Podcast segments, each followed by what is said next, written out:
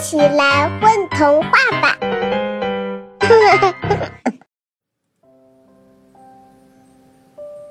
亲爱的小朋友们，你们好呀！今天我们要讲的故事是《懒惰的小猪》。秋天是果实成熟的季节，也是最忙碌的季节。小动物们都在为即将到来的冬天做准备，森林里一番热闹的景象。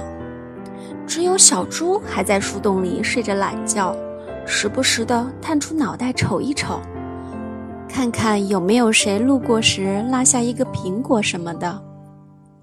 小松鼠扛着一个大大的松果从门前经过了，看到小猪在家睡觉，就喊道：“小猪，小猪！”别睡了，快起来去找食物吧。小猪眯着眼睛说：“睡睡会儿，睡一会儿再去。”小山羊用犄角推着一捆干草从门前经过了，看着小猪在家睡觉，就喊道：“小猪，小猪，别睡了，快起来去找食物吧。”小猪眯着眼睛说：“我睡睡一会儿，睡一会儿再去。”一天又一天过去了，小猪的树洞里还是空空荡荡的。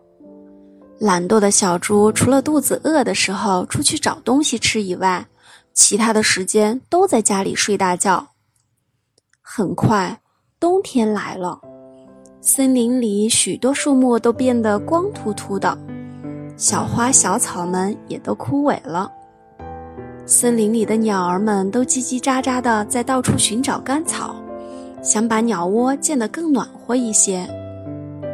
小鸟看到懒惰的小猪还在树洞里睡懒觉，就对小猪说：“小猪，小猪，那边大树底下还有许多干草呢，你快去拿吧。”小猪眯着眼睛说：“嗯，不，不急，不急，睡一会儿，睡一会儿再去。”天渐渐暗了下来，森林里飘起了零零星星的小雪花。懒惰的小猪感觉到了一丝丝寒意，就伸了伸懒腰，眯着眼睛看着飘落的雪花，说：“嗯，明明天吧，明天我就去把树下的干草都拿回来。”说着，小猪就趴在角落里打起了呼噜。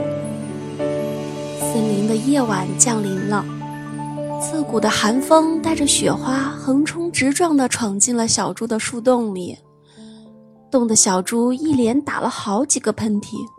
啊，好好冷，好冷啊！我我我还是去把那些干草拿回来吧。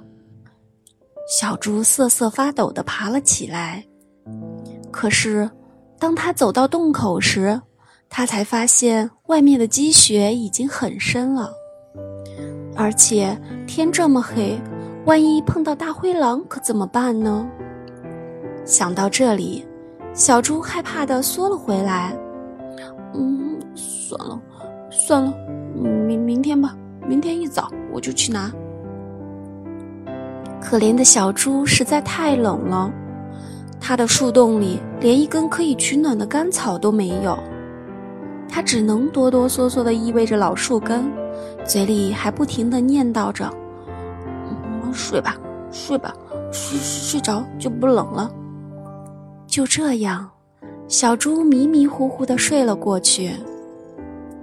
天终于亮了，大雪下了整整一夜，森林里到处都是白茫茫的一片。